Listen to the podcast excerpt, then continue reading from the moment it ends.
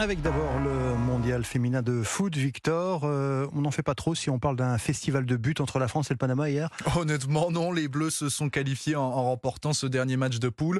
6 buts à 3, direction les huitièmes de finale. Objectif rempli pour l'attaquante Clara Matteo, avec quelques bémols quand même. C'est vrai qu'on était, on était venu ici pour, finir première de notre groupe, c'est chose faite. Et euh, après, forcément, c'est un peu mitigé parce qu'on a, pris quand même trois buts ce soir. Après, on savait aussi que le Panama euh, allait, allait, rien avoir à perdre. Donc, elles ont, joué leur, leur coup à fond. On a, nous, on a quand même fait preuve d'une belle efficacité offensive. Donc, euh, on va se servir de ça et garder le positif. Clara Matteo à nos confrères de Canal+. Les Bleus sauront cet après-midi à qui, euh, qui elles affronteront mardi prochain en huitième de finale. Ça se joue entre l'Allemagne, le Maroc et la Colombie qui s'affrontent ce midi. L'Allemagne, ce serait un gros client, hein, attention. Ouais. En, en, football toujours, mais chez les hommes, cette fois, première de la saison au Vélodrome pour les Marseillais et première défaite. 2-1 contre les Allemands du Bayer Leverkusen, dernier match amical des Olympiens avant déjà un tournant de leur saison.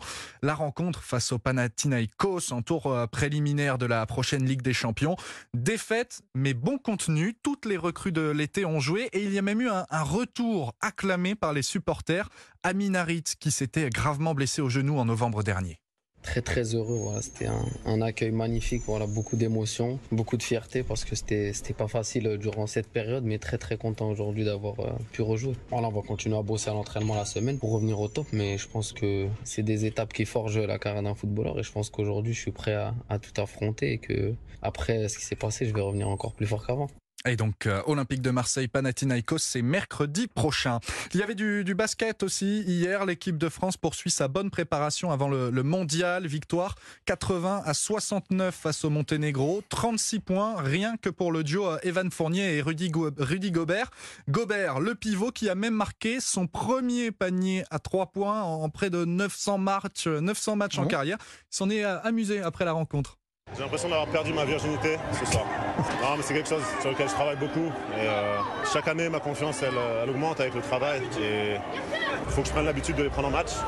Mes coéquipiers me font confiance, mon coach me fait confiance. Euh, et je vais continuer de les prendre. Voilà, donc Rudy Gobert qui a perdu sa virginité hier soir, on est heureux de l'apprendre. oui, en basket, hein, on précise. euh, une moins bonne nouvelle, Victor, pour nos rugbymen. Qui se préparent aussi à, à la Coupe du Monde en, en, France avec un blessé de plus dans leur rang.